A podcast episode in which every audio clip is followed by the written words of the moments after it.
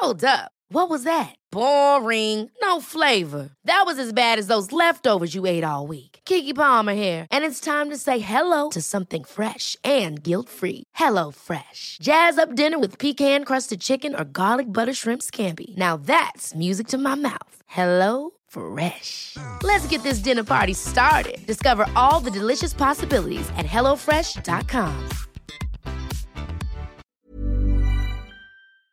Se van acercando las vacaciones y si tienes un bebé en casa, seguro que te preocupa cómo organizar sus comidas durante los viajes, los días de playa o las salidas a la montaña.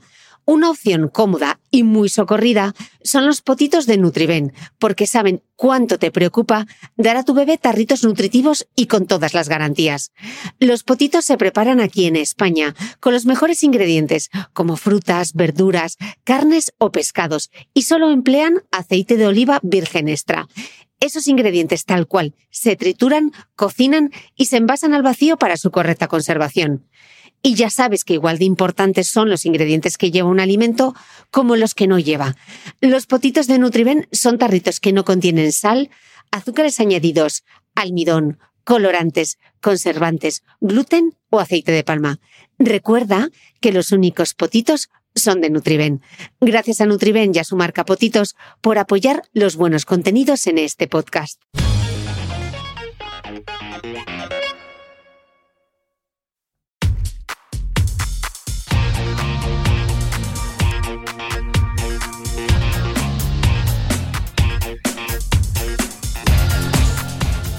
Hola, soy Cristina Mitre, periodista y autora del blog The Beauty Mail.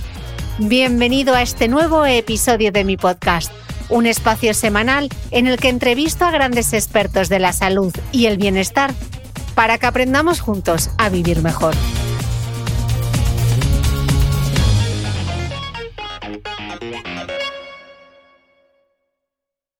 A veces decimos, oye, cultura es el arte, es la música, es la danza, es la poesía. Bueno, la ciencia también es parte de la cultura, ¿no? Y, nos tenemos que dar cuenta de eso, ¿no? Y si vemos una persona que le preguntamos, oye, ¿quién escribió el Quijote? Y no tiene ni idea, decimos, pero qué tío más inculto, ¿no? Mm. Bueno, muy bien. Y si le preguntas, oye, eh, ¿qué es un gen? Ah, no, esto es de ciencias. Bueno, pero si, si abre el periódico y verás que todos los días, independientemente de la pandemia, hay noticias sobre ciencia que además te afectan a tu vida diaria. Desde que te levantas y el café que te tomas, la medicina que te tomas, eh, la ciencia y la tecnología, el coche con el que vas a no sé dónde, la contaminación, o sea, todo, todo está impregnado de ciencia, pero a veces eh, no, no lo queremos ver. Mm. La, la ciencia también es cultura. Quien así habla es Ignacio López Goñi catedrático de microbiología de la Universidad de Navarra, compagina su labor docente con una intensa actividad divulgadora a través de sus libros, blog y redes sociales. Y este último año el coronavirus no le ha dado tregua. Hoy, en el episodio 153 del podcast de Cristina Mitre, con su ayuda descubriremos cómo funciona y avanza la ciencia. Ignacio, bienvenido al podcast. Bueno, bien hallado. Muchísimas gracias por, por, invitarme. Es un placer estar aquí contigo y con todos los que te siguen. ¿no? Eh, bueno, Ignacio, primero tengo que advertirte que tengo alrededor de unas 10 páginas con anotaciones de tu libro preparados para la próxima pandemia. Me parece de verdad que haces un análisis brillante de lo que hemos vivido todos en el último año y dibujas además eh, una hoja de ruta de cara al futuro. Por otro lado, con toda esta plaga de desinformación, me parece muy, muy relevante todo lo que cuentas, así que coge aire, que disparo, que tengo 10 páginas. pues vamos allá, ¿no? Vamos Venga, vamos a ello. Vamos a remangarnos. Eh, Ignacio, al leerte, eh, deduzco que esta pandemia nos tiene que hacer eh, replantearnos cómo comunicamos la ciencia, porque como bien dices, junto a la valiosísima información que se ha generado, también han surgido fraudes, desinformación, malas interpretaciones, incluso bulos interesados. ¿no? El exceso de información científica ha cuestionado la propia manera de comunicar la ciencia. Hablas además de una, de una mirada crítica desde la ciencia para replantear y repensar algunas decisiones. Ignacio, ¿qué se ve bajo esa mirada crítica? A ver, eh, lo que hemos tenido es, eh, bueno, eh, hemos asistido a un fenómeno de ciencia express, digamos, a altísima velocidad. Y la ciencia eh, necesita tiempo, la ciencia va despacito, la ciencia necesita reposo y lo que ha sido necesario es, digamos, ir muy rápido. ¿no? Para que tengas una idea, a día de hoy, un año después de, de la pandemia, eh, hay más de 110.000 artículos científicos escritos sobre el coronavirus y, la enfermedad COVID-19. ¿no? Eh, hay más artículos científicos sobre esto que, por ejemplo, sobre malaria, que llevamos muchos años trabajando en ella. ¿no? Es decir, sabemos más de este, o se ha publicado más de este coronavirus y de la enfermedad que de enfermedades que llevamos estudiando lustros. ¿no? Y esto, que es una buena noticia, porque quiere decir que la ciencia se ha puesto todo el mundo. Yo creo que no hay eh, centro de investigación, no hay universidad que tenga algún grupo trabajando sobre esto, ¿no? Y eso está muy bien, ¿no? Pero al mismo tiempo, ese exceso de información eh, nos ha creado un problema, porque ni nosotros mismos, los científicos, ni las propias editoriales, ni la sociedad en general es capaz de, eh, de asimilar tal cantidad de conocimiento científico. En esos 110.000 artículos eh, probablemente esté la solución a nuestros problemas, pero también hay muchísima basura, mucho experimento a medias. Eh, bueno, los que nos dedicamos a la ciencia sabemos y estamos acostumbrados a que esto avanza dos pasitos para adelante y uno para atrás, ¿no? Pero en esta situación eso a veces eh, en, este, en este mundo también de las redes sociales, de la inmediatez, pues ha sido una auténtica bomba de relojería y en el fondo también ha sido una fuente a veces de malentendidos, de malas interpretaciones y de, bulos auténticos. ¿no? Mm. Y esto, como dices, cuestiona la manera de comunicar la ciencia. ¿no? En ciencia, además, eh, bueno, pues hemos padecido que desde hace muchos años que el currículum, la valía de un investigador, se mide en artículos científicos. Y eso, eh, bueno, también ha creado un cierto, eh, bueno, pues eh, un, poco perversión del sistema, ¿no? De que mm. hay que publicar mucho y rápido. Luego te pediré que lo veamos todo en detalle, pero me gusta mucho cuando arrancas el libro porque mm, planteas una de las, de las grandes preguntas, ¿no? ¿Por qué España ha sido uno de los países donde la pandemia ha tenido un efecto más duro? ¿Por qué, Ignacio? Bueno, sobre todo la primera ola, ¿no? Luego, luego hemos, hemos ido, nos han ido avanzando por la derecha, por la izquierda, eh, pero en la primera ola sí, ¿no? Eh, fuimos uno de los países eh, con, que, mayor incidencia tuvo, ¿no? ¿Por qué? Pues muy probablemente no, no se actuó con, con, deprisa. En una pandemia hay que actuar deprisa y con contundencia. Probablemente aquí, a ver, no estábamos preparados. Nuestro sistema sanitario siempre habíamos dicho, es un sistema sanitario buenísimo. Sí, es buenísimo si tienes un cáncer o si te tienen que hacer un trasplante, ¿no? Pero lo que es la atención primaria, la atención básica, estaba desatendida desde hace muchísimos años. Eh, un sistema en el que además había habido recortes en sanidad, recortes en ciencia. Ahora todos miramos a la ciencia para que nos mm, dé la vacuna, ¿no? Como la canción esta, ¿no? ¿La vacuna para cuándo? ¿No? ¿El anillo para cuándo? ¿La vacuna para cuándo? Bueno, pero si has tenido la ciencia estrangulada, ¿no? Y luego aquí, sobre todo, yo creo que hemos padecido una enorme politización de toda, de toda la pandemia. ¿no? Ha habido mucha ideología y ha faltado liderazgo. ¿no? Liderazgo no es, eh, oye, sígueme, ¿eh? sino vamos a hacer eh, grupo, vamos a hacer, bueno, en común, vamos a intentar sacar esto. ¿no? Yo creo que se ha politizado excesivamente todo y ha puesto de manifiesto eh, bueno, las grandes diferencias y tensiones políticas que hay que se han manifestado también durante la pandemia. Mm. Eh, escribes en el libro, Ignacio, que parece mentira que un minúsculo virus, 10.000 veces más pequeño que un milímetro, haya sido capaz de cambiar el mundo y que algo tan insignificante y tan simple sea una de las mayores amenazas de la humanidad. ¿Cómo es posible que estuviésemos tan despistados? Bueno, pues porque tenemos una memoria muy corta, ¿no? Eh, porque otros azotes ya había habido a lo largo de la historia, ¿no? Eh, y, mm, como, como, comente, como estamos comentando, es decir, eh, este virus ha sido peor que, el peor de los ataques terroristas. Uno podía pensar en las Torres Gemelas, ¿verdad? Que aquello cambió la historia bueno, pues aquello eh, es insignificante con lo que ha supuesto un virus, ¿no? Eh, bueno, tenemos una memoria corta, ¿no? Y, ya estábamos avisados, habíamos tenido los últimos azotes pues, del Zika, del ébola, de la gripe, el coronavirus, otros coronavirus, el SIDA pero bueno, nos pensaba como que esto, esto era una cosa que no nos iba a ocurrir a nosotros, a nuestra generación. ¿no? Mm. no nos acordábamos de la gran gripe de 1918. En 1918, la gripe del 18, date cuenta que en un periodo como el que estamos ahora, en año y pico, causó, se calcula además, eh, cerca de 50 millones de muertos. Ahora llevamos 2,7 millones de muertos. Imagínate que la cifra fuera más de 50 millones de muertos y que probablemente estaban mal contados porque eh, eh, los sistemas de diagnóstico de entonces eran, eran mucho peores. ¿no? Eh, bueno, pues eso ha pasado en los libros de historia, pero no nos hemos olvidado. Y a lo largo de la historia hemos tenido muchísimos, muchísimos eventos de microorganismos, de pandemias, etcétera, que han cambiado la historia de la humanidad. De hecho, dices que en esas eh, pandemias anteriores hay tres factores que coinciden con la actual y que debemos tenerlos siempre en mente, ¿no? Hablas de la densidad de población, el movimiento de las personas y el contacto con los animales. El contacto con los animales me lo voy a guardar para el final, pero explícame, explícame los dos primeros. Bueno, es, algo común en, los microorganismos y en las enfermedades infecciosas, ¿no? Eh, mucha gente muy junta y moviéndose es lo que ha explicado eh, el, movimiento ¿verdad? De, las, de las pandemias a lo largo de la historia.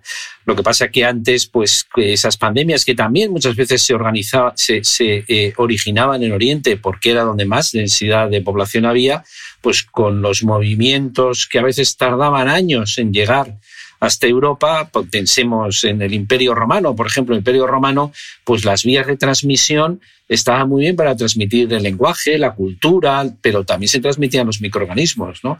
En la ruta de la seda, pues hombre, especias, seda, todo lo que tú quieras, pero también nos traíamos microorganismos, ¿no? Y las y las los focos empezaban sobre todo en las grandes ciudades de aquella época, ¿no? donde había un hacinamiento, donde había más personas y donde el contacto era mucho más estrecho. ¿no? Mientras que en las zonas rurales más, eh, más eh, digamos, aisladas, pues muchas veces era donde se salvaban de estas grandes pandemias de peste, de viruela eh, y de otras enfermedades.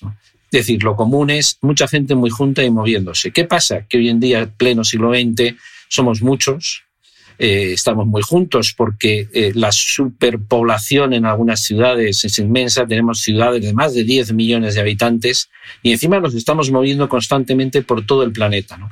Y eso hace que la transmisión de enfermedades sea mucho más rápida que hace siglos. ¿no?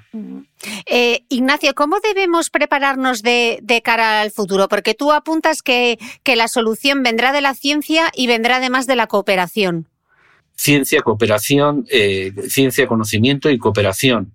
Eh, es que no hay otra, ¿no? Es decir, estos problemas son problemas globales. La unidad ya no es el individuo, la unidad es el planeta, es toda la humanidad, ¿no? Y estamos viendo, lo vimos con el ébola, lo hemos visto con el Zika, lo hemos visto con el VIH, lo estamos viendo ahora con el coronavirus, lo que afecta a una zona del planeta, a una población, pues acaba afectando a, a a todo el planeta, ¿no? Y ahora en la gestión pasa lo mismo, ¿no? Es decir, mm, eh, si España va muy bien, eh, pero los Emiratos Árabes o, Alemania va mal, pues eh, tiene, tiene efectos, ¿no? De manera que la, situación es, es, global y eso exige una cooperación a todos los niveles. ¿no? Y luego esto ha puesto de manifiesto también que a veces nos olvidamos es el avance de la ciencia. ¿no? Es la ciencia realmente con sus avances lo que nos puede dar las soluciones a estos, estos problemas que son problemas en el fondo científico-técnicos y de conocimiento. Mm. Y aunque la ciencia nos, nos, da la solución, también ha supuesto parte del problema, pero quiero preguntarte más adelante por precisamente cómo arrancamos el podcast, ¿no? Cómo hacemos ciencia y sobre todo cómo se comunica esa ciencia al final, ¿no?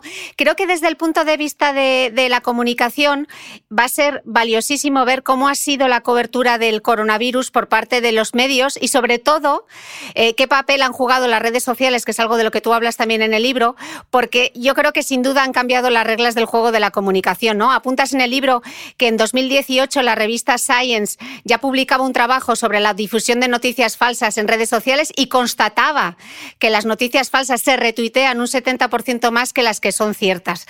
Eh, hablando de fake news, información errónea, ¿cuál es la diferencia, Ignacio, entre información errónea y noticias deliberadamente falsas o fake news? Porque yo creo que hay que diferenciarlo bien y en el libro lo explicas. Sí, a ver, una cosa es efectivamente un, error, ¿eh? Un error eh, que muchas veces puede venir de la propia publicación científica, es decir, tenemos, tenemos casos ¿no? de, de, de publicaciones y esto es insisto que esto, eh, eh, durante la pandemia lo que estábamos acostumbrados a que la noticia que recibíamos de la ciencia era el producto final. ¿Eh? Es decir, han curado el cáncer en este ratoncito, han encontrado, siempre eran noticias buenas.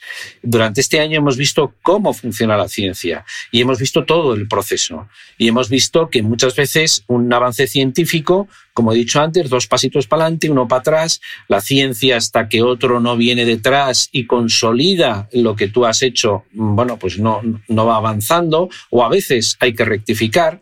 Claro, esa rectificación, ese, ese sistema, pues eh, bueno, pues ha influido mucho también en, las redes sociales. Entonces, a veces son, bueno, pues errores que, que se cometen y que, bueno, y que luego se rectifican, pero otra cosa distinta son esos bulos intencionados que yo no acabo de entender qué hay detrás de la cabeza de, una persona que se dedica a hacer esto, pero los hay, ¿eh? bulos intencionados para, eh, bueno, pues para difundir eh, eh, no solo errores, sino también con, intenciones perversas de, hacer mal, ¿no? Es decir, y esto, eh, bueno, pues yo creo que está también en el propio DNA de, los seres humanos, pues nos gusta retuitearlo mucho más que una noticia buena, ¿no? Retuitearlo y también en los medios de comunicación, que no olvidemos que también aquí el que esté libre que tire la primera piedra, ¿no? Es decir, también ha habido en los medios de comunicación bueno, pues cierto amarillismo en algunos sectores y, bueno, es más fácil que te cliquen eh, en el medio de comunicación si tú das un titular más, eh, bueno, pues eh, más espectacular. Mm. hablas del concepto de ciencia express. ¿Nos explicas qué es esto de los preprints o prepublicaciones y con algún ejemplo y qué ha supuesto esto en, en esta pandemia, que ha sido uno de los problemas? Sí, a ver, una, eh, cuando uno publica en, ciencia, cuando hace un, descubrimiento, tiene una serie de resultados, hasta que eso escribe la publicación, lo manda a publicar, eh, en la, cuando lo manda a una revista, hay lo que se llama un peer review, es decir, se manda al menos a un par de revisores externos que te pueden criticar, pueden decir, hay que modificar esto, esto no está claro, este resultado que tú pones aquí pues, eh, pues hay que repetirlo. Es decir, te hacen una crítica de tu propio trabajo. ¿no? Y al final, bueno, pues ya se decide si realmente se publica en, esa revista especializada. Este proceso puede durar meses y a veces incluso años. Desde que tú has hecho el experimento hasta que lo ves publicado, pueden tardar muchos meses. Eh, bueno, hay un, eh, desde hacía años también lo que se venía haciendo es en una serie de repositorios de públicos hacer lo que se llama la prepublicación. Es decir, que tú lo envías a publicar y lo dejas abierto ¿eh? en, unos repositorios, de manera que incluso también la comunidad científica puede opinar y te puede, oye, pues esto no, no se entiende o no estoy de acuerdo con esto. Es lo que llamamos los preprints o las prepublicaciones. Y esto era una manera de, de compartir el conocimiento antes de que llegara a publicarse varios meses después. ¿Qué ha pasado durante la pandemia? Se ha seguido con este sistema de preprints, pero claro, esos preprints ya son públicos. Esos, esas prepublicaciones las puede leer cualquiera, cualquier medio de comunicación. Y enseguida se han hecho noticias sobre publicaciones que estaban realmente sin revisar por la comunidad científica. Y a veces eso ha generado problemas. Eh, uno concreto es eh, un preprint que eh, apareció en, en, en enero, febrero, en los primeros meses, en los que unos investigadores, bueno, pues decían que habían encontrado un trocito del genoma del VIH en el coronavirus y que por lo tanto eso demostraba que era un virus recombinante en el laboratorio, que se había fabricado. Eh, eso fue en forma de preprint, eh, de publicación, y duró dos o tres días, porque inmediatamente la comunidad científica lo revisó y dijo, mira, esto está mal por todas estas razones, ¿no? Y tuvo que retirarse. Pero en esos pocos días que estuvo, bueno, pues fue uno de los, de los artículos más mediáticos, que más se retuiteó, que más ruido mediático generó, ¿no? Y al final era una, una investigación pues que se tuvo que retirar. ¿no? Este fenómeno que digo yo, de, bueno, dos pasitos para adelante, uno para atrás, es decir, que publico una cosa, pero que luego tengo que rectificar porque no es correcta, porque hay otro señor que me rectifica y que lo repite y que no le sale, etcétera, es algo común, ¿no? Pero, pero la pandemia ha sido realmente, en algunos casos, un desastre, ¿no? Mm. Y sobre todo teniendo en cuenta ese estudio de la revista Science, ¿no? Que se comparte en redes sociales un 70% más que una información que sí es exacta, ¿no? Entonces, claro, el problema se hace una bola de nieve porque no se publica tanto la rectificación. E, e, efectivamente, es decir, eh, luego ese artículo se retira y, no, se, no se conoce tanto, ¿no? Y si luego viene un artículo que sencillamente dice, oye, mira, que esto no es así, que esto proviene de tal, como es menos noticia del punto de vista de la comunicación normal, pues quizá eh, se ve menos en los medios, ¿no? Y, esto, esta mezcla, esta mezcla entre ciencia y, medios de comunicación, pues también es explosiva, ¿no?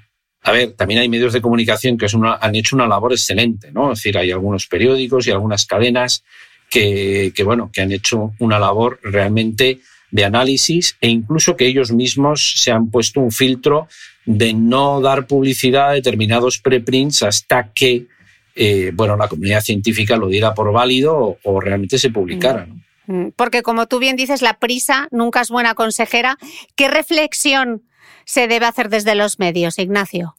Bueno, pues un poquito de pausa, ¿no? Es decir, eh, eh, mm, por ejemplo, ahora hay medios en los que nos, nos comunican el número de fallecimientos cada día, ¿no? Es decir, eh, y esos son datos que ni siquiera el ministerio los tiene realmente filtrados. Es decir, el propio ministerio tarda, tarda unos días, unas semanas incluso en, filtrar y, en, y, en, en, pulir los datos, ¿no? Pero hemos querido ir tan rápido dando las noticias, eh, bueno, que a veces ha sido un error, ¿no? Yo a los medios de comunicación digo, bueno, un poquito de pausa, un poquito de pausa. A mí, a mí me ha llegado a pasar de gente que me contacta y me dice, oye, coméntanos esta noticia que acaba de salir. Digo, pues es que no sé de qué me estás hablando. O sea, y de este artículo, es que todavía no me he dado tiempo a leer el artículo. Y, no solo es leerlo, sino es analizarlo, es estudiarlo, es compararlo con otro. Necesitamos un poquito de pausa también en la comunicación. Mm. Los medios deben hacer examen de conciencia, pero los políticos también, ¿no? Y el ejemplo más claro yo creo que lo tenemos en, las mascarillas. Dices en, en, el libro que en algunos temas relacionados con la pandemia han sido enturbiados por esa acción política. Por ejemplo, el que se recomendara el uso de la mascarilla e incluso se obligara a ello para prevenir rebrotes del virus ha dependido más de la ideología del gobernante que de criterios científicos. Lo hemos visto en Estados Unidos también en Estados Unidos y en muchos otros países, ¿no? Esto es lo que he comentado al principio de todo, ¿no? De la enorme politización que ha habido en todo esto, ¿no? No tiene sentido que uno se adhiera a determinadas medidas dependiendo del político que lo diga, ¿no? Es decir, esto, en el caso de, Estados Unidos o de Trump, no, pues como lo dice Trump y yo soy pro-Trump, pues es verdad que las mascarillas funcionan o no funcionan, o que hay que vacunarse o que no hay que vacunarse, ¿no? Esto no tiene ningún sentido. ¿no? Los políticos tendrían que haber sido meros gestores eh, y dejándose asesorar por el conocimiento científico, ¿no? Mm. Y esto, eh, bueno, pues ha sido un problema en muchos países, ¿no? Ha mm. pasado con las mascarillas, ha pasado con las vacunas, ha pasado incluso con el caso de la hidroxicloroquina, que yo creo que quedará en los anales, anales de, de, bueno, del fraude científico y de la politización, ¿no? De la ciencia, ¿no? Total. Em, ¿Qué piensa un hombre de ciencia cuando oye a un gobernante decir lo que digan los expertos según las recomendaciones de los especialistas? ¿Tú qué piensas? Pues que es una buena excusa, ¿no? Yo creo que aquí hay que dejar claro eh, cuál es el papel de cada uno, ¿no? Eh, el científico lo que hace es asesorar y siempre, eh, bueno, con esa limitación, porque la ciencia tiene una limitación, verás muy pocos científicos eh, que digan estoy 100% seguro de que esto es así. Bueno, eso es muy difícil, ¿no? Sobre todo en temas que tienen que ver con la vida, con la biología, ¿no? Donde el nivel de incertidumbre es muy alto, ¿no? Claro, el político lo que quiere son certezas y la ciencia no, no da esas certezas, da probabilidades, pero entonces yo creo que el asesoramiento científico tiene que ser independiente. independiente y lo ideal es que fuera un asesoramiento a la sociedad. Es decir, tú cuentas a la sociedad, oye, los hechos, esto es lo que sabemos en este momento. ¿no? Y con esos datos, el científico es el que tiene, el, político, perdón, es el que tiene que gestionar. Porque hay otros factores que en el científico no, bueno, pues, pues yo, no sé de economía, yo no sé de sociología, yo no sé de, eh, yo te puedo decir las condiciones que hay en este caso con el virus, cómo se transmite, etcétera, pero es el político el que se tiene que responsabilizar de las decisiones finales que lo mejor es que sean lo más transparente y públicas posibles. Mm. Eh, me gusta mucho esta frase tuya cuando dices en el libro, la ciencia busca la verdad, pero no tiene verdades absolutas. Creo que desconocemos en general cómo funciona el método científico. ¿Nos lo puedes explicar para las personas que no sabemos cómo funciona realmente el método científico? El método científico, eh, o sea, la ciencia es un método. O sea, la ciencia no es la verdad. La ciencia es un método, es un método experimental en el que realmente tú lo que haces es intentar buscar la verdad, intentar buscar cómo funciona la naturaleza a través de la experimentación. Pero, pero la ciencia en ese sentido no tiene verdades absolutas, o muy pocas. Yo suelo decir siempre que el único dogma en biología es que en biología no hay dogmas, porque siempre tienes algún, algún resultado que se sale ¿no? de, de, eh, y, que te, realmente te sorprende la naturaleza, ¿no? porque es mucho más rica de lo que nosotros nos imaginamos. Entonces, en realidad no tenemos verdades absolutas, tenemos verdades relativas, relativas en el sentido de que yo voy haciendo una serie de experimentos y puedo llegar a unas conclusiones, que son las que comparto con la comunidad científica. Esas conclusiones que he hecho ¿eh? a lo largo de mis experimentos tienen que estar confirmadas por otro laboratorio, por otras personas, por, eh, y conforme vayan confirmando eh, ese, esos, esos resultados, pues se va haciendo, digamos, la ciencia. Eso va, tomando cuerpo en la ciencia y acaba siendo una teoría o, un hecho científico que ya está comprobado por mucha gente, ¿no? Pero en unas condiciones siempre muy concretas, ¿no? En estas condiciones determinadas funciona de esta manera. Cuando cambio las condiciones pueden cambiar los resultados. De manera que hay un cierto relativismo dentro de la ciencia eh, hasta que otras personas van confirmando los resultados. Van confirmando y a veces lo que hacen es desmentir y decir, oye, lo que tú has dicho a mí no me sale, lo que tú has dicho no es así, ¿no?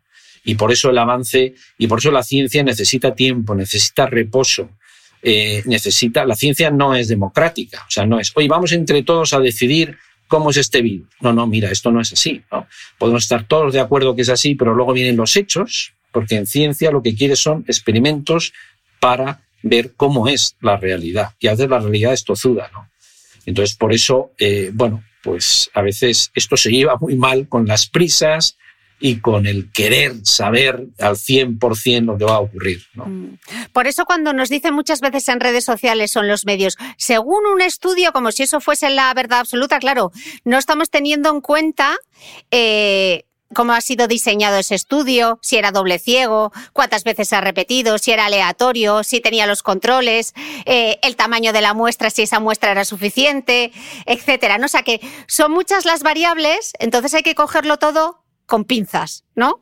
Bien, eh, sí, esto no quiere decir que la, ciencia no sirva para nada. Es decir, claro que sirve y acabas obteniendo soluciones, etcétera, ¿no? Pero date cuenta que cuando tú publicas un artículo científico, lo primero que te piden es, oye, ¿qué material has utilizado? ¿Qué métodos de experimentación has utilizado? El material y métodos, esto es fundamental. ¿En qué condiciones lo has hecho? Y tú lo que puedes decir es que en estas condiciones concretas, utilizando este número de tal, haciendo estos experimentos de esta manera que tengo que detallar, he obtenido estos resultados.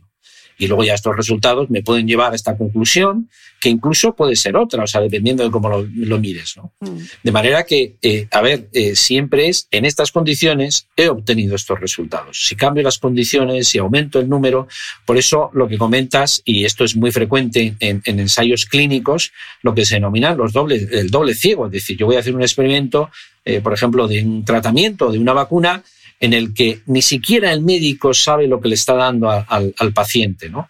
Para que no haya un sesgo, ¿no? Y el paciente no sabe lo que le han puesto y al final se verá el resultado, ¿no? Y si además se hace un experimento multicentro, es decir, que esto lo repiten en varios sitios al mismo tiempo y todo el mundo va obteniendo los mismos resultados, eso ya se consolida. O sea que al final podemos llegar a conclusiones con el método científico, pero mm, bueno, pero hay que conocer cómo funciona. Mm. Me gusta mucho porque en el libro recoges los 20 consejos que hace unos años publicaron un grupo de profesores e investigadores para ayudar a enfrentarnos a los datos científicos de manera que podamos entender así cómo se diseñan los experimentos y en definitiva cómo interpretar la ciencia.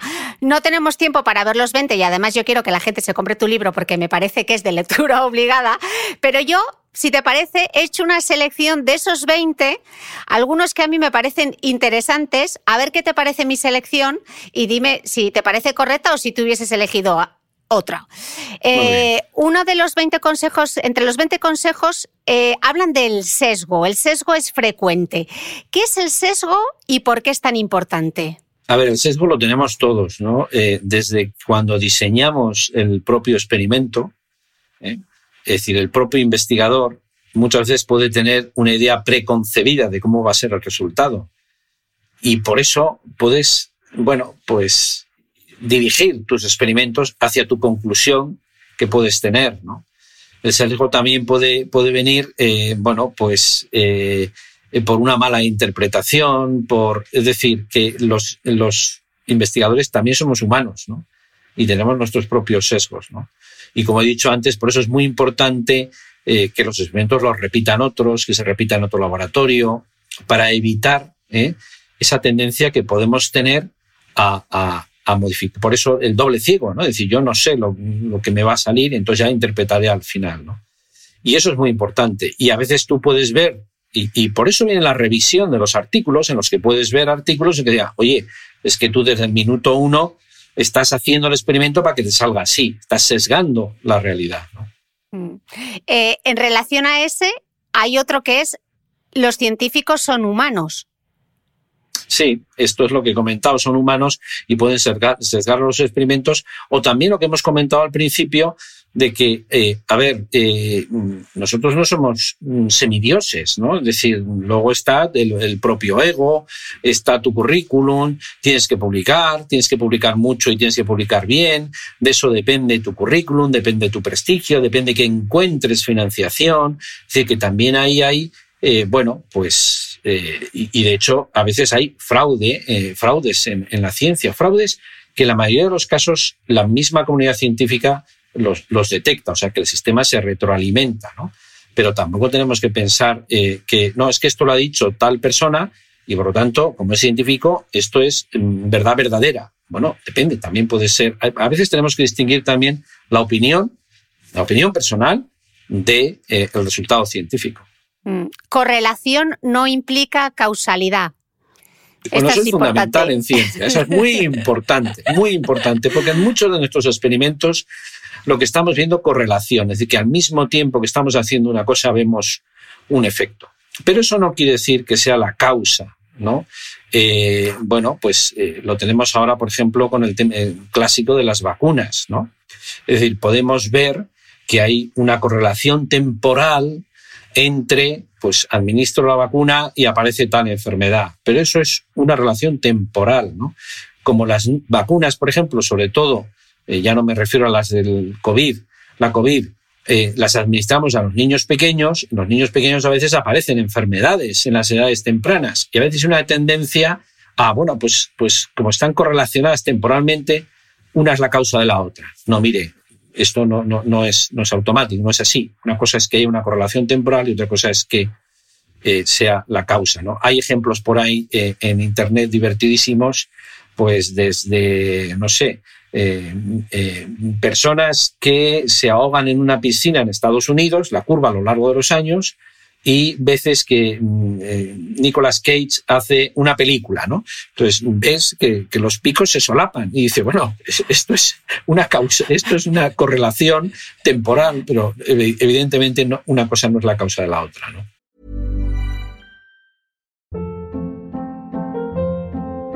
Hold up. What was that? Boring. No flavor. That was as bad as those leftovers you ate all week. Kiki Palmer here, and it's time to say hello to something fresh and guilt-free. Hello Fresh. Jazz up dinner with pecan-crusted chicken or garlic butter shrimp scampi. Now that's music to my mouth. Hello Fresh. Let's get this dinner party started. Discover all the delicious possibilities at hellofresh.com. Hey, it's Ryan Reynolds, and I'm here with Keith, co star of my upcoming film, If, only in theaters, May 17th. Do you want to tell people the big news? All right, I'll do it. Sign up now and you'll get unlimited for $15 a month in six months of Paramount Plus Essential Plan on us. Mintmobile.com slash switch. Upfront payment of $45 equivalent to $15 per month. Unlimited over 40 gigabytes per month. Face lower speeds. Videos at 480p. Active Mint customers by 531.24 get six months of Paramount Plus Essential Plan. Auto renews after six months. Offer ends May 31st, 2024. Separate Paramount Plus registration required. Terms and conditions apply if rated PG. ¿Sabías que los bebés son capaces de autorregularse y comer lo que necesitan? Hasta el primer año, la leche ha de ser su alimento principal, bien sea lactancia materna o artificial, y poco a poco podrán ir probando diferentes texturas y alimentos. Ahora, con buena temperatura, a todos nos gusta salir más de casa, y en verano pasamos mucho tiempo fuera, en la playa, la montaña o recorriendo el mundo. Si tienes un bebé que ya ha empezado con la alimentación complementaria, para esos momentos puedes contar con los diferentes tarritos que ofrece Potitos. Hay recetas para bebés desde 4 y 6 meses y solo llevan ingredientes como frutas, verduras, carnes o pescados que se trituran y se envasan tal cual. Los potitos de Nutriben son tarritos seguros, fáciles de conservar y transportar, ya que no necesitan refrigeración, tan solo mantenerse en un lugar fresco. Se calientan en microondas o al baño María, sin conservantes ni azúcares añadidos. Gracias a Nutriben y a su marca Potitos por ser nuestro mecenas del mes.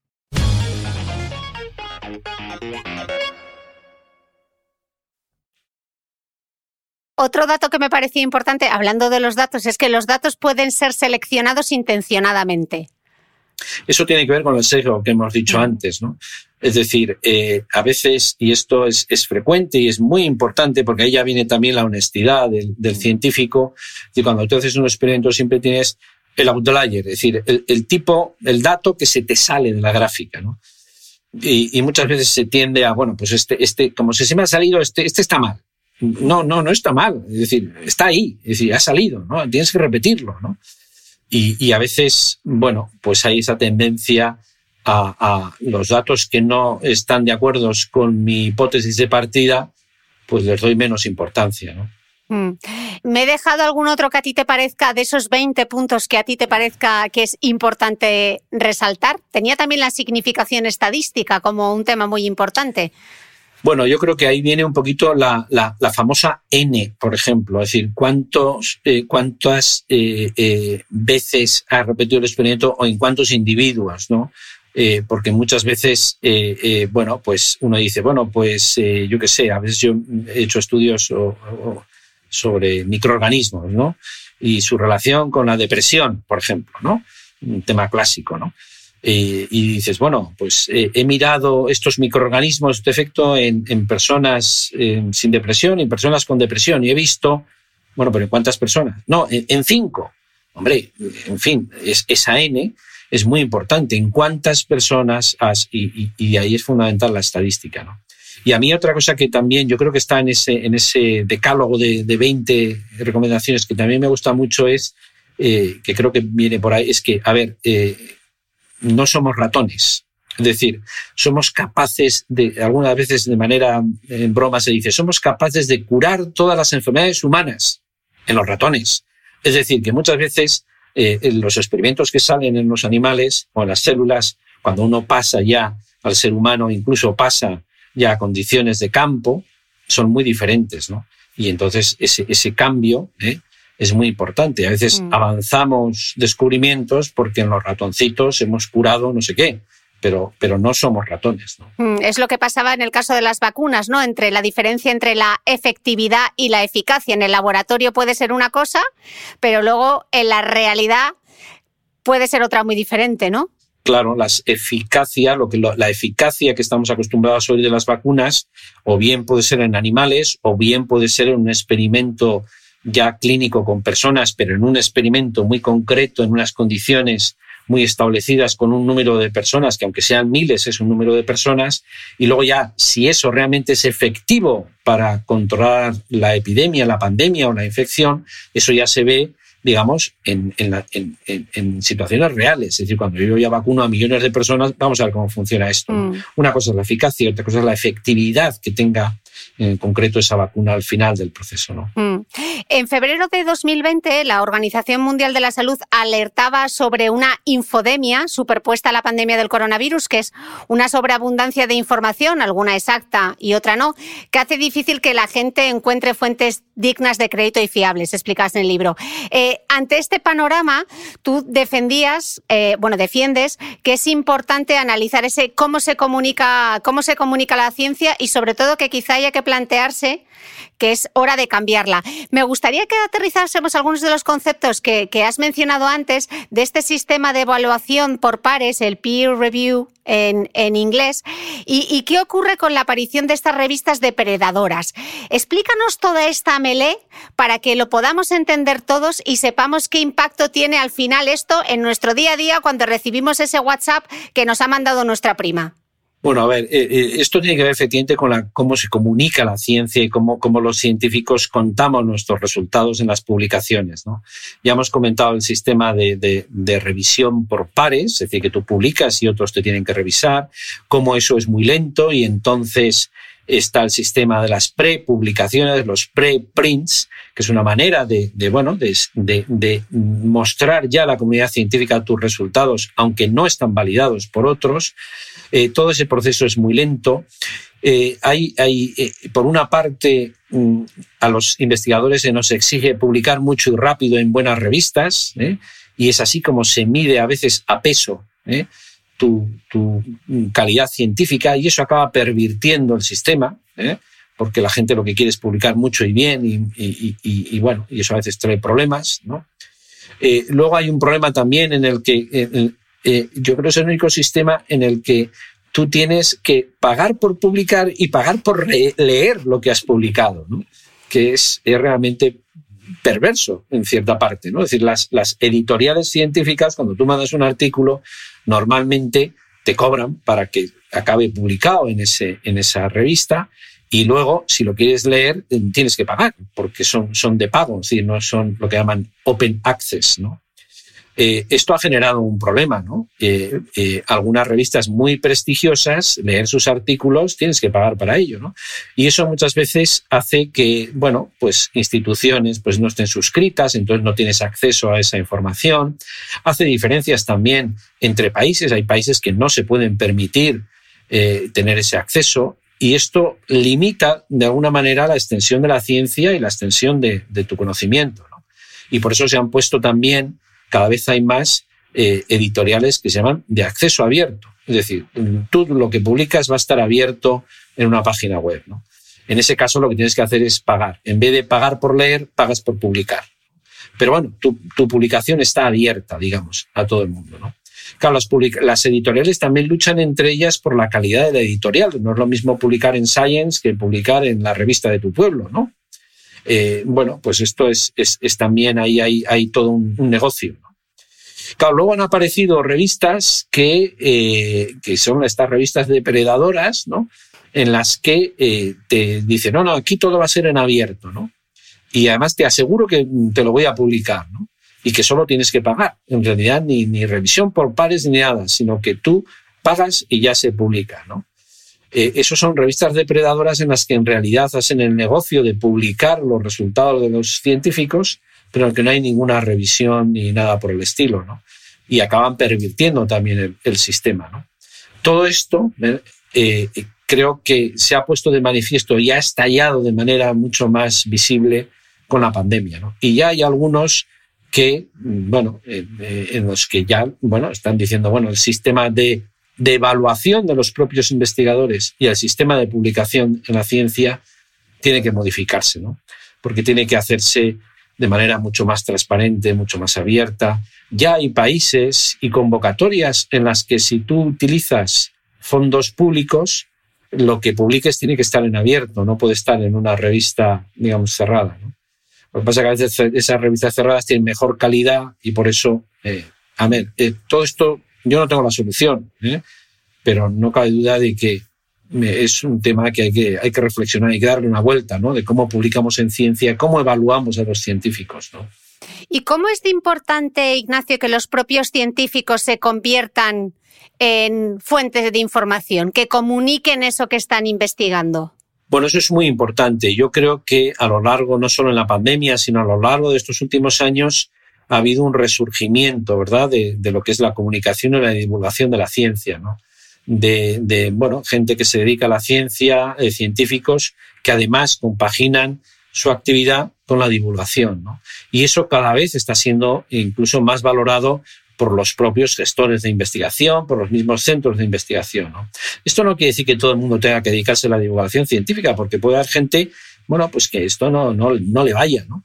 Pero sí se valora porque es la manera de devolver a la sociedad lo que la sociedad le está dando al científico, ¿eh? es decir, esos medios, eso es financiación, en fin, la sociedad está invirtiendo en ciencia y por lo tanto mm, los científicos tienen que comunicar, devolver a la, a la sociedad lo que están haciendo ¿no? y explicando lo que se está haciendo. Es decir, esa visión de, no, esto es un laboratorio cerrado, que nadie sabe qué experimentos raros y sospechosos se están haciendo, pues eso no es una realidad. ¿no? Es decir, hay que explicar muy bien a la gente lo que se está haciendo, cómo se hace, qué valor tiene. De esa manera la gente valorará mucho más eh, la ciencia, que bueno, que en general está, está bien valorado. Uno cuando ve las, las profesiones más valoradas, pues están los científicos, están los médicos, los sanitarios, las enfermeras, están los maestros, y no voy a decir quiénes están abajo del todo.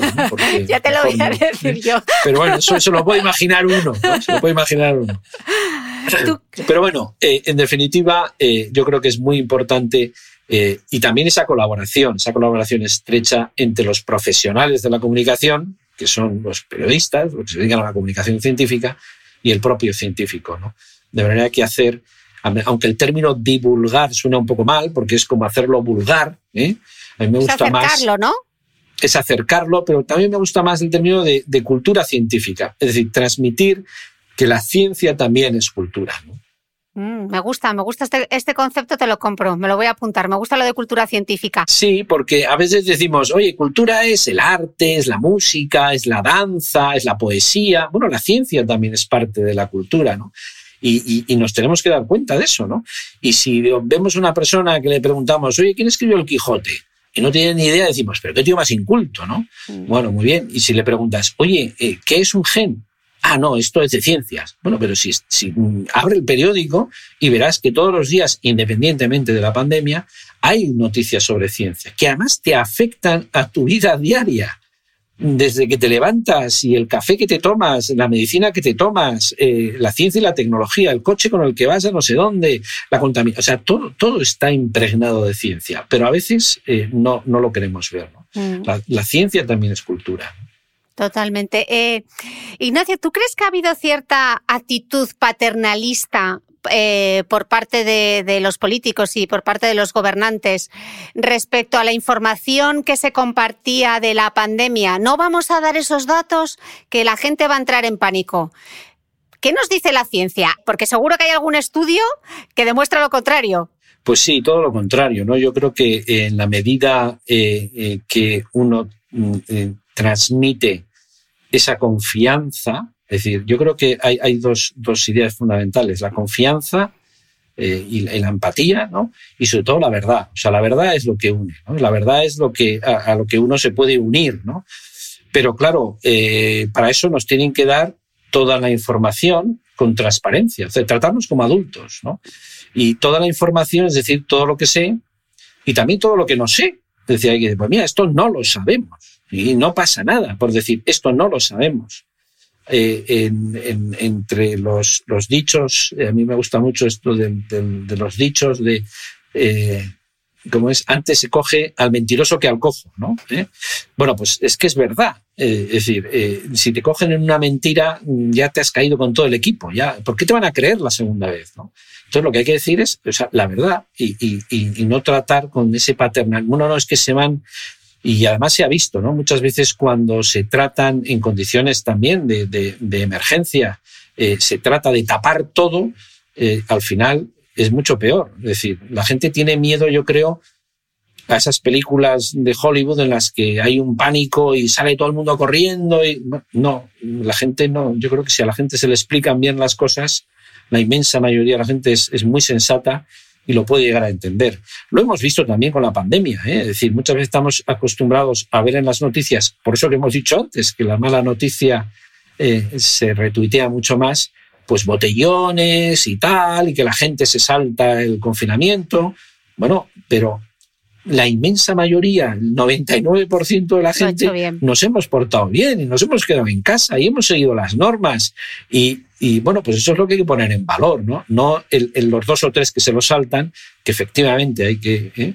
hay que perseguirlos si quieres, pero la inmensa mayoría de la gente responde cuando mm, le tratas y le hablas con razonamiento. Sobre todo en esta época en la que tú estás limitando libertades esenciales es decir, el que nosotros no podamos reunirnos con un familiar, el que mm, yo me tenga que ir a casa a las 11 de la noche, el que no pudiera a un bar porque me da la gana tomarme una cerveza donde me dé la gana y hacer lo que me dé la gana, eso es limitar las libertades individuales básicas en una democracia. Y eso es muy grave. ¿Hay que hacerlo? Yo creo que sí. Hay que hacerlo porque estamos en una situación de pandemia y hay que controlar el virus. Pero hay que explicar muy bien por qué tomas esas razones para que la gente las pueda entender y se pueda adherir a esa situación súper excepcional de la que tenemos que salir cuanto antes. Y aquí me vas a permitir que me meta ya con los políticos, porque esta situación... lo que quieras. Esta situación, que es una, es una anomalía democrática que no hemos tenido en nuestro país desde hace, desde, desde la democracia, desde hace más de 40, 50 años, es el objetivo número uno tendría que ser el objetivo número de todos los políticos. Solucionar esto para volver a la normalidad democrática. Es decir, ya no la salud, que también y tal, sino la normalidad democrática. Y aquí, desgraciadamente, como hemos dicho al principio, esto está excesivamente politizado y cada uno va a su banderita, a su revolución, a su república, a sus elecciones, a sus mociones, a sus rollos. cuando el objetivo de todos los políticos tendría que ser un gran pacto de Estado para salir cuanto antes de esta normalidad democrática en la que estamos. Y esto se explica con transparencia y con claridad a la sociedad, porque si no es muy difícil que la gente se adhiera a medidas que son y están siendo muy duras. E insisto y repito una vez más que son medidas en las que yo las apoyo y creo que tienen que ser así. Mm. Sí, pero lo que no tiene sentido es que se haga una cosa y luego para los de dentro una cosa y para los de fuera otra. Por ejemplo. Esto, eh, cuando intentan explicarlo, pues, pues a ver, pues, pues hay que explicarlo. ¿Y cómo lo explicas? Mm. Miren, señores, lo que habría que hacer es cerrar todo. Es decir, la estrategia tendría que ser COVID cero, como han hecho en Australia, en Nueva Zelanda, en Japón, en China, COVID cero. Y esto es cerrar todo. Pero en Europa hemos optado por bueno, convivir con el virus. Y entonces, como no estamos haciendo esas medidas de cerrar todo, hacemos medidas a medias. ¿Para qué? Para salvar a medias la economía. Y esas medidas a medias son esta, esta y esta, en la que, bueno, pues, pues mm, efectivamente no, algunas no tienen un sentido total. Es decir, ¿por qué el virus, ¿qué pasa? ¿Que a las 11 de la noche desaparece? No, pero como debería cerrar todo y no quiero cerrar todo, lo hago a medias, bueno, pues explica lo que lo haces a medias, que esa es la razón, pero no de razones epidemiológicas que no las tiene. Ignacio, me estoy calentando un poco. No, no, me encanta, me encanta. Estarán diciendo que se presentan las elecciones. No, no, no, no, no, no, no, no, Yo me dedico a los microbios. que cada palo aguante su vela. Es muy sensato todo lo que, todo lo que estás diciendo. Em, Ignacio, de cara a estar preparados para, para el futuro, hablas de apostar por la ciencia básica y por la estrategia One Health. Me gustaría que nos explicases qué es la ciencia básica y que luego entrásemos en la estrategia One Health o una salud? A ver, la ciencia básica es eh, el, conocimiento por el conocimiento científico. ¿no? Eh, si a nosotros nos hubiesen preguntado hace dos años, oye, ¿tú invertirías parte de tus impuestos en un grupo de un laboratorio que están estudiando los virus en los murciélagos? Pues la inmensa mayoría hemos dicho, a ver, es que no hay cosas más importantes, el cáncer, las enfermedades cardiovasculares, tal es decir, ¿para qué vamos a dedicar dinero a buscar virus en, estos bichos? Bueno, pues fíjate lo importante que hubiera sido si hubiésemos invertido más. Es decir, que y hay cantidad de ejemplos de, ciencia básica.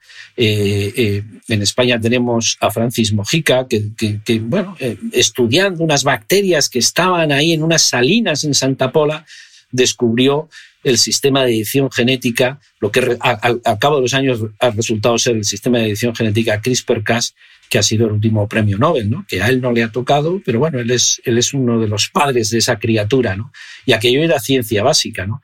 Y ahora tenemos el ejemplo de eh, eh, bueno, una investigadora húngara que desde hace años estaba estudiando el RNA mensajero y cómo utilizarlo como posible vacuna y que nadie le hacía ni puñetero caso y hoy en día pues es la solución o puede ser una de las soluciones a la pandemia, ¿no? Las vacunas RNA, ¿no? Eso es invertir en ciencia básica en la que mm, en este momento igual no le vemos una aplicación, pero seguro que en el futuro puede tener una aplicación. Y eso tenemos infinidad de, eh, ejemplos, ¿no? de invertir. A veces eh, eh, el gestor siempre está, bueno, pero, pero, esto, ¿para qué sirve? ¿Dónde lo puedo aplicar? No, espera, la ciencia te dirá dónde lo puedes aplicar y a veces te va a dar un pelotazo y resulta que es la solución a los problemas futuros. ¿no? Y luego la estrategia One Health viene, eh, es, un concepto que se viene utilizando desde hace ya muchos años, ¿no? en el que tenemos que darnos cuenta de, bueno, de que la salud es una, ¿no? y que muchas, eh, casi el 75% de estos nuevos virus, de estos nuevos eh, parásitos y, y, bacterias que nos están azotando en los últimos años, la inmensa mayoría provienen del mundo animal, provienen de los animales. ¿no? y cantidad de enfermedades infecciosas eh, son de origen animal, son lo que llaman las zoonosis. ¿no? Mm, quizá la que a todo el mundo le puede venir es la rabia. Efectivamente, la rabia es una enfermedad de los animales, pero no solo la rabia, la gripe, los coronavirus, eh, el, Zika, eh, el dengue, este tipo de enfermedades que transmiten por vectores, todo está en la naturaleza. ¿no? Y por lo tanto, si queremos solucionar la salud humana, tenemos que ir de la mano de salud de los animales. ¿no? y al mismo tiempo vemos que el medio ambiente influye. Salud humana, salud de los animales y salud ambiental. Pequeños cambios de temperatura y de humedad pueden hacer, por ejemplo, que esos vectores mosquitos garrapatas que transmiten muchas enfermedades, eh, bueno, pues se extiendan más por el planeta, ¿no? Lo vimos con el Zika, ¿no? Lo vemos con la malaria, ¿no? Sí, das un ejemplo brutal en el libro, que el animal más peligroso del planeta que causa más de 725.000 muertes cada año, es el mosquito es el mosquito. Todo el mundo puede estar pensando en el tiburón, ¿no? Pero el tiburón al final se come dos de diez personas al año, no más, ¿no? Pero es el mosquito, porque el mosquito es capaz de transmitir cientos de enfermedades infecciosas, ¿no? Y cambios de temperatura y de humedad, como digo, pueden eh, alterar la distribución de estas enfermedades, ¿no? De manera que a veces, eh, eh, bueno, cambios en la atmósfera, la contaminación, etcétera, pueden favorecer ese flujo de, de enfermedades infecciosas desde los animales hasta el ser humano. ¿no? Y la estrategia One Health lo que viene a proponer es un trabajo conjunto entre sanidad humana, sanidad eh, eh, humana, sanidad animal y sanidad ambiental y medio ambiente. El ejemplo que también tenemos ahora es la resistencia a los antibióticos. Te iba a preguntar justamente por eso, que es un gran problema y no somos conscientes. Explícanos este concepto de la resistencia. Sí, a ver, esto, algunos hablábamos de la pandemia del siglo XXI, iba a ser la resistencia a los antibióticos, pero se nos ha colado el coronavirus. ¿no? Es verdad que probablemente no sea una pandemia tan explosiva, eh, es decir, que en, menos tiempo tengamos tantas muertes, pero no cabe duda que ahora estamos teniendo, desde hace ya muchos años, se está hablando de esas bacterias que antes controlábamos con los antibióticos y que se han ido haciendo resistentes a los antibióticos que tenemos actualmente. Y hoy en día tenemos enfermedades infecciosas bacterianas en las que no tenemos ningún antibiótico eh, para combatirlas y que si te infectas de una de estas bacterias, realmente puedes tener un problema ¿no? y puedes morir simplemente por una infección y estamos teniendo casos de gonorrea, estamos teniendo casos de tuberculosis, estafilococos, Escherichia coli, pseudomonas, es decir, infecciones en las que ya no hay un tratamiento ¿no? y se han hecho resistentes a los antibióticos. Y eso tiene que ver con el abuso de los antibióticos. Pero el abuso de los antibióticos, y ahí viene el tema también de One Health, de antibióticos que, por ejemplo, se abusa de ellos también en el mundo animal, ¿no? Y, eso puede favorecer la aparición y la selección de esas bacterias que se hacen resistentes y que pueden acabar en el ser humano. De verdad que aquí es fundamental una estrategia de control de los antibióticos en el mundo animal, en el mundo humano y también en el medio ambiente, porque los antibióticos acaban en, las aguas residuales, etcétera, y de manera que solo una estrategia común puede acabar solucionando este problema, que es un problema global, ¿eh? porque también, es decir, las bacterias resistentes a los antibióticos que aparecen en la India, al cabo de unos años acaban en Nueva York o en Madrid, ¿no? En, mm. cualquier sitio. De hecho, tú decías en el libro que ha sido un gran error no contar con la experiencia de los veterinarios en esta pandemia, ¿no? Y que es algo que debemos tener en cuenta de cara al futuro. Sí, a ver, realmente los, los profesionales que más saben de coronavirus son los, los, los veterinarios. ¿Por qué? Porque la mayoría de los, de los coronavirus producen enfermedades en el mundo veterinario y están acostumbrados a luchar contra los, contra los coronavirus. Los coronavirus son, eh, eh, son virus de animales. ¿eh? Y, y, los coronavirus, todos los coronavirus humanos, al final han surgido de los animales. ¿no? Desde los coronavirus que nos producen los catarros hasta el SARS, el MERS y el origen de este coronavirus. ¿no? Yo aquí sigo manteniendo que sobre el origen del coronavirus es que la naturaleza tiene suficientes recursos para crear nuevos virus como el SARS-CoV-2, ¿no? y que no hace falta pensar en, no sé, en teorías conspiranoicas y cosas de estas. Mm.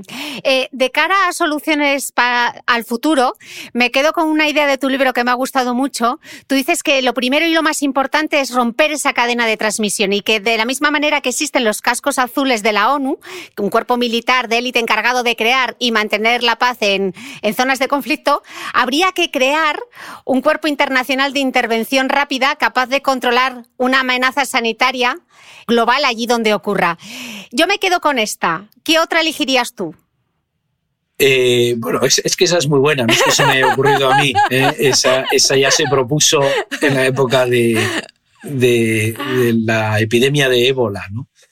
Y es verdad, es decir, el, el, enemigo, muchas veces estamos pensando en la guerra, la guerra fría, la guerra nuclear, los no sé qué, el terrorismo, el bioterrorismo y tal, y no nos damos cuenta y ahora sí que nos hemos dado cuenta de la, de la amenaza que supone las enfermedades ¿no? y, y, la salud. ¿no? Y en ese sentido sería una buena, una buena medida. ¿no? Quizá también asociada a dotarle a la Organización Mundial de la Salud una mayor independencia, porque depende mucho de su financiación de otros países, y un mayor poder, incluso ejecutivo, porque ahora simplemente es consultivo y recomienda y tal. ¿no? Pero tenemos que darnos cuenta, como hemos dicho antes, que estos problemas son globales y que hay que poner a través de organismos internacionales soluciones ¿eh? Y cooperación que nos permitan controlar este tipo de brotes epidémicos o pandémicos que pueden volver a ocurrir porque eh, el libro es Preparados para la próxima pandemia, es decir, es un poco pesimista en ese sentido, pero al mismo tiempo es optimista porque es, es volver a recordar que la ciencia, la cooperación es la que nos puede sacar de esta y de las próximas eh, pandemias. Mm. Insisto que todo el mundo se tiene que comprar tu libro, he dicho y lo vuelvo a repetir, preparados para la próxima pandemia. Y además voy a hacer solamente un pequeño spoiler para despedir este podcast porque quiero despedirte usando las últimas palabras que recoges en tu libro porque me parece una frase preciosa del Papa Francisco. Dices, hace falta volver a sentir que nos necesitamos unos a otros, que tenemos una responsabilidad por los demás y por el mundo, que vale la pena ser buenos y honestos. Ignacio, qué placer charlar contigo. De corazón, gracias. Tenía muchísimas ganas de poder eh, hablar de todo esto tras, tras leer tu libro. Insisto que se lo compran. Bueno, oye, pues ya yo te lo agradezco mucho. Eh, yo lo he escrito para que la gente lo lea eh, y, bueno, ha sido, ha sido un, placer, ¿no? Y, me alegro también que hayas querido acabar con, con, esa frase porque en el fondo, al final, al final, pues eh, depende también de ese compromiso ético de, todos, ¿no? desde las farmacéuticas, desde el investigador cuando hace sus investigaciones, el periodista cuando comunica, el político cuando gestiona y también cada uno de nosotros, ¿no? cuando nos tomamos en serio esas medidas para, para evitar ¿eh? la transmisión del virus, evitar el contagio, porque hay mucha gente que puede decir, a mí esto no me afecta, bueno, te afecta en el sentido de que puede afectar también a los más débiles, a los mayores, a los más susceptibles. ¿no? Mm. Pues la ciencia es cultura, vale la pena ser buenos y honestos. Ignacio, millones de gracias. Un fuerte abrazo, muchas gracias a ti y mucho ánimo.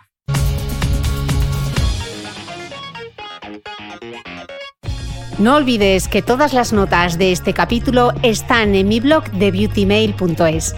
Además, si no quieres perderte ninguna entrevista, suscríbete al podcast de Cristina Mitre en tu reproductor de podcast habitual. Y un último favor, si me escuchas en Apple Podcast, regálame unas estrellas y déjame una reseña, porque así ayudas a que este podcast siga creciendo. Muchas gracias y nos escuchamos de nuevo el próximo domingo.